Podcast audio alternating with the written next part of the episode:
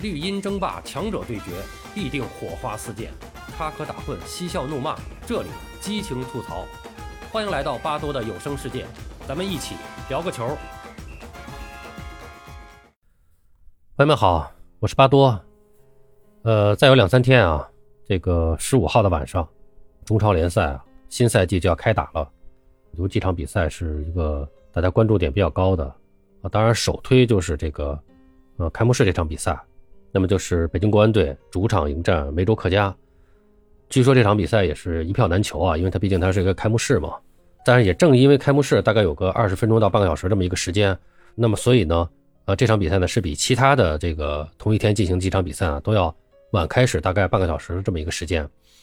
今天呢，简单说说这个国安队的一个情况啊，就是前几天咱们可能看到了很多这个官宣的消息，就是武汉三镇。啊，那么他们引进了很多的这个球员，那么实际上，呃，在这之前，国安也是官宣了，呃，引进的一些个内援和外援，啊，那么在很多人看来啊，国安队今年的这个大规模引援的目的啊，就是为了夺冠。那么事实上呢，据有关方面的消息啊，就是国安内部啊，早在年初的时候就确定了一个争冠目标啊。那么这个总经理李明啊，在宣布自己完成续约的会议上。啊，就传达了这个管理层的要求啊，那就是今年的目标是夺冠。那么到现在为止，实际上这个北京国安争冠的目标并没有公开啊，但是此前啊，国安的多名球员在接受采访的时候啊，也表达了这方面的想法啊，至少认为这个呃国安是要重返亚冠赛场啊，说白了就是要争联赛前三名。实际上，巴多的观点啊，以我对国安的了解啊，我觉得就是我觉得今年喊争冠。还为时尚早，我觉得是争亚冠资格啊，也就是说，争前三名，这个还是一个比较客观的一个目标啊，可以去争一下。因为实际上从一九年之后，呃，当时这个由奥古斯托和这个比埃拉他们这几个外援形成的这个国安整体的一个比较强的一个时期呢，那么随着这几大外援的先后离开呢，国安队实际上进入了一个重建期。呃，那么应该说，随后呢又经历了三年疫情的折腾，国安的这个重建实际上还在路上，还有很长的路要走，所以我觉得现在并不是国安争冠的一个好时机，或者说也不具备争冠的实力啊。啊，但说实话啊，有很多人认为，哎，说国安今年夺冠的几率会比二零一九年的时候大。呃，那么其中一些理由啊，就是说觉得这个，呃，国安是重回工体，呃，有了这个新主场的加成，那么同时呢，上海上港啊。山东鲁能啊，最主要的这个直接竞争对手呢，这个或多或少的都牵扯到这个足协的反腐打假的事件当中啊，认为此消彼长呢，国安是会具有一定的优势啊，但是我真不这么看啊，就是我觉得这个如果是持这种观点的人，我觉得绝对是盲目乐观了啊，所以今天说这个节目，我不知道啊，可能会引起一些北京国安球迷的不满。实际上，我一直是生活居住在北京，工作在北京，我也是。呃，北京国安的球迷啊，但是咱们我觉得咱们得客观的说，首先从大环境来说啊，上海海港和山东鲁能确实是陷入到这个反腐打假的这个事件中啊，啊，但说实话，其实也没有什么伤筋动骨的影响。这个足协主席陈戌源虽然落马了，但是实际上他早就已经呃离开这个上海海港了，可能在任的时候，那么不排除，那么他在足协这个主席职务上啊，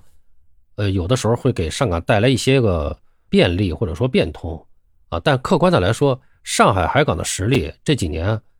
啊，即使他没有这个足协主席的这个外挂，他的实力也是啊。那么应该说，上海海港的实力还是要强于国安的。那鲁能所受的影响其实更小了。在反腐打假的过程中，真正涉案呢，到目前为止也只有一个金敬道啊，吴兴涵等一些人呢，虽然是呃被带走调查了啊，那么只是参与调查，那么很快也都回来了啊。那么，所以说可能会受到一些状态的影响啊，但是这个，但是鲁能的这个引援呢，实际上也不少啊，他们他基本上还是可以弥补这一两个人影响的这个空白啊。那么，更何况有些时候，说实话，这个球队在陷入负面问题的时候，他可能能爆发出更强的这种战斗力和凝聚力。之前我们多次说过啊，那么意大利队在八二年和零六年两次夺世界冠军啊，那都是在国内联赛出现重大丑闻的情况下啊。所以说，有的时候这个负面事件啊，是一把双刃剑，可能会摧毁一个球队，也可能会让一个球队啊更团结。那么其次呢，就是说，除了这个上海海港和山东鲁能这两个直接的竞争对手之外，上赛季的最强的队，嗯，到现在我觉得我也我认为也是啊，就是目前中超其实最强的一个队还是卫冕冠军武汉三镇啊，他们的实力不说有多高的提升啊，那么但是从超级杯的比赛中来看呢，应该说还是保持了相当的水准。就他们的引援虽然也引进了这么多，咱们客观的说，武汉三镇的引援，其实我个人觉得只能说是增加了武汉三镇的这个厚度。阵容厚度，但并没有绝对说的提升武汉三镇的这个整体的实力和水平，啊，应该说这个雅各布可能就是他就是基本上顶替了这个马尔康的离开啊，那么他能不能超过马尔康这个不好说，他能够顶上马尔康这个位置就不错了。那么剩下的引援里边，我觉得也只有一个韦世豪是真正是能够进入首发，然后对这个球队的进攻起到一个提升作用。那么其他的球员也只能说是增加一个阵容的厚度而已，啊，但是。武汉三镇的实力仍然是目前中超最强啊，仍仍然是目前中超最强，因为他至少保留了他上赛季夺冠的基本上的全部主力，除了这个最佳射手马尔康的离开啊，那么这个位置刚才也说了，是由这个葡超的这个黑人外援雅各布啊来顶替了。那么我们也看到了他在这个超级杯上的表现，也有进球啊，那么就说说明他的这个效率和能力还都是不错的。那么在此之上呢？他们还有了这个刚才说的韦世豪，还有严鼎浩，那么这两个人在此前的东家广州队中的作用和地位呢，应该说都比国安引进的杨立瑜可能要更重一些，分量更重一些。在国家队里面，他们两个人的位置也比杨立瑜要稳定一些。那么算上韦世豪和严鼎浩，武汉三镇中啊已经有了多名的前广州恒大球员啊，比如像刘殿座呀、高准翼啊、刘一鸣啊、何超啊、邓涵文啊。啊，那么他们之间的磨合可能是是一个不会成太大的问题啊。那么第三就是除了以上三个直接竞争对手之外，那么中超各队的实力啊比较接近。换句话说，今年的中超联赛可能是很难踢的一年啊。就是相比于二零一九年开局国安一波十连胜来看，当时国安面对的弱队基本上是手拿把攥，但现在可不一定。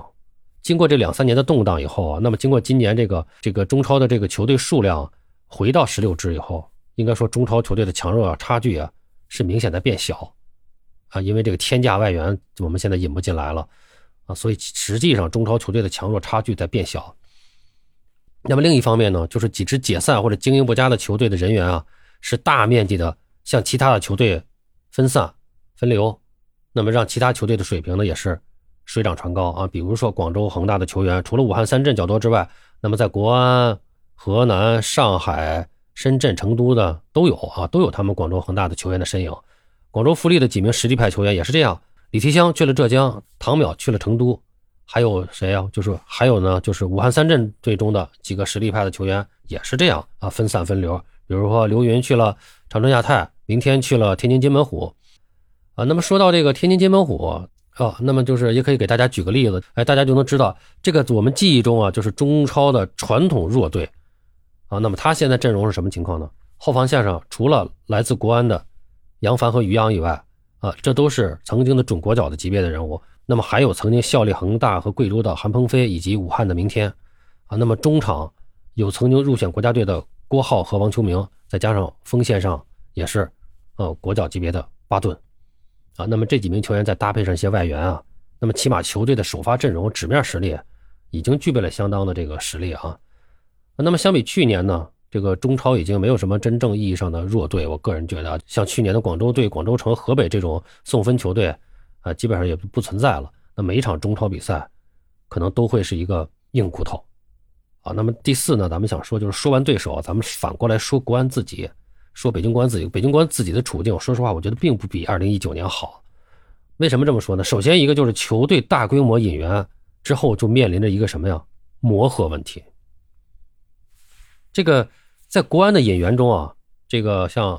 像这个恩加德久、阿戴米、索萨、杨立瑜、韩佳琪、李磊六名球员是最有可能担任主力或者主力轮换球员的。那么除了李磊是重返国安之外，那么其他人对于国安来说都是陌生的。那么这也意味着。球队的十一人首发阵容中，至少有五个位置要调整，已经占据了球队主力阵容的一半。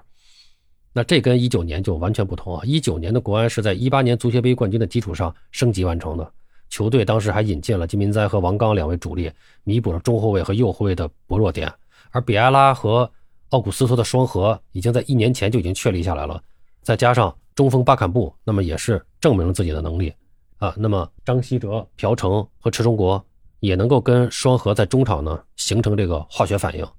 所以当年的国安并不需要像现在这样重新适应完全新的打法和阵容。这里面说到磨合，我要特别强调一点，就是我看了将近三十年北京国安的球，就是北京国安队给我一个非常深刻的印象，就是每年。这个季前准备啊，都非常奇怪，不知道在准备什么。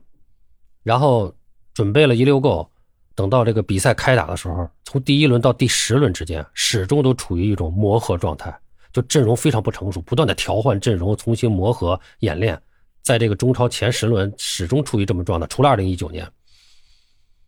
还有一个就是每次这个赛前准备完了以后，正式的这个联赛一开打，用不了一两轮下来就伤兵满营。我真的是不知道国安每年的这个季前准备期都在干嘛，准备完了就是球队阵容没磨合，然后一堆伤病，真的很奇怪。所以今年一下子换了这么多人，这么多新人进来，这个阵容的调整磨合，我真的觉得是个大问题啊。那么二来就是国安的弱点仍然存在，而且是越来越清晰了。中后卫恩加德久的搭档绝对是球队的一个致命伤，到底现在是谁来跟他搭档？是年事已高的于大宝，还是这个很难让人放心的这个？柏杨，这绝对是一个非常大的一个软肋。同时，在进攻线上，国安现在中锋位置实际上也存在欠缺啊，并不是说张玉宁和王子明不好啊，他们再好，也是一名本土前锋，他们给对手的压迫感和冲击力，是其他强队都是有一个强力的外援中锋在那顶着那儿，那那个作用是无法比拟的啊。那么在攻坚战的输出同样也是不稳定的。那么回想二零一九年，当时国安队并没有特别明显的短板。那么第三那个就说了，国安现在这个阵容啊有一个问题，就是年龄偏大。那么尤其是我们新引进的三名外援，全都是三十三岁以上的老将啊。那么阿戴米和索萨还都有伤病隐患，能否在漫长的联赛中稳定的输出，这就是个很大的疑问啊。那包括回归的李磊也三十二岁了，那么这个阵容里面，王刚三十四岁。然后剩下像什么于大宝什么的，就都都还有很多老将。那么相比于二零一九年，那么国安的本土球员是大多数在二十八岁到三十岁之间的黄金年龄。当时的几名外援的年龄也是这样。那么所以说呢，北京国安队今年的这个情况呢，我就觉得就是无论外部环境还是内部环境，国安争冠的几率都不会比二零一九年更大。但是我觉得，如果能够摆正位置，把这个重返亚冠赛场作为自己的目标，争联赛前三名，啊，那么这是我对国安队。今年的这个情况的一个预判，那么当然了，我还是希望国安队能够打出精彩漂亮的比赛，能够打出以往的风格。国安队今年有一个回归的球员是我特别期待的，刚才忘了说了，就是李可。我真的对这个球员我非常的期待。李可今年他是伤愈了，归队了，又续约了。其实我觉得我是对他非常抱有期望的，希望他能够打上主力，啊，能够有好的表现，因为他这个类型的，说实话也是咱们国家队。非常缺乏的一个球员，而且他确实是有实力的。他这个年龄，他这个风格，这个位置，这水平，都是我们无论是国安队还是国家队，实际上都是比较缺的人。希望他今年也能有一个好的发挥，能够对国安队和国家队都能有贡献。那么从个人上来讲，我是对这个李可是抱有非常大的期望的。好，那么说这么多啊，就是最终还是希望北京队能够打出自己的风格，能够取得好成绩吧。然后我们一起关注联赛的第一轮比赛吧。好了，朋友们，今天咱们就聊到这儿，感谢您的收听。您有什么想和巴多交流的，咱们评论区见。欢迎收听、订阅、评论、转发。巴多聊个球，我们下期再见。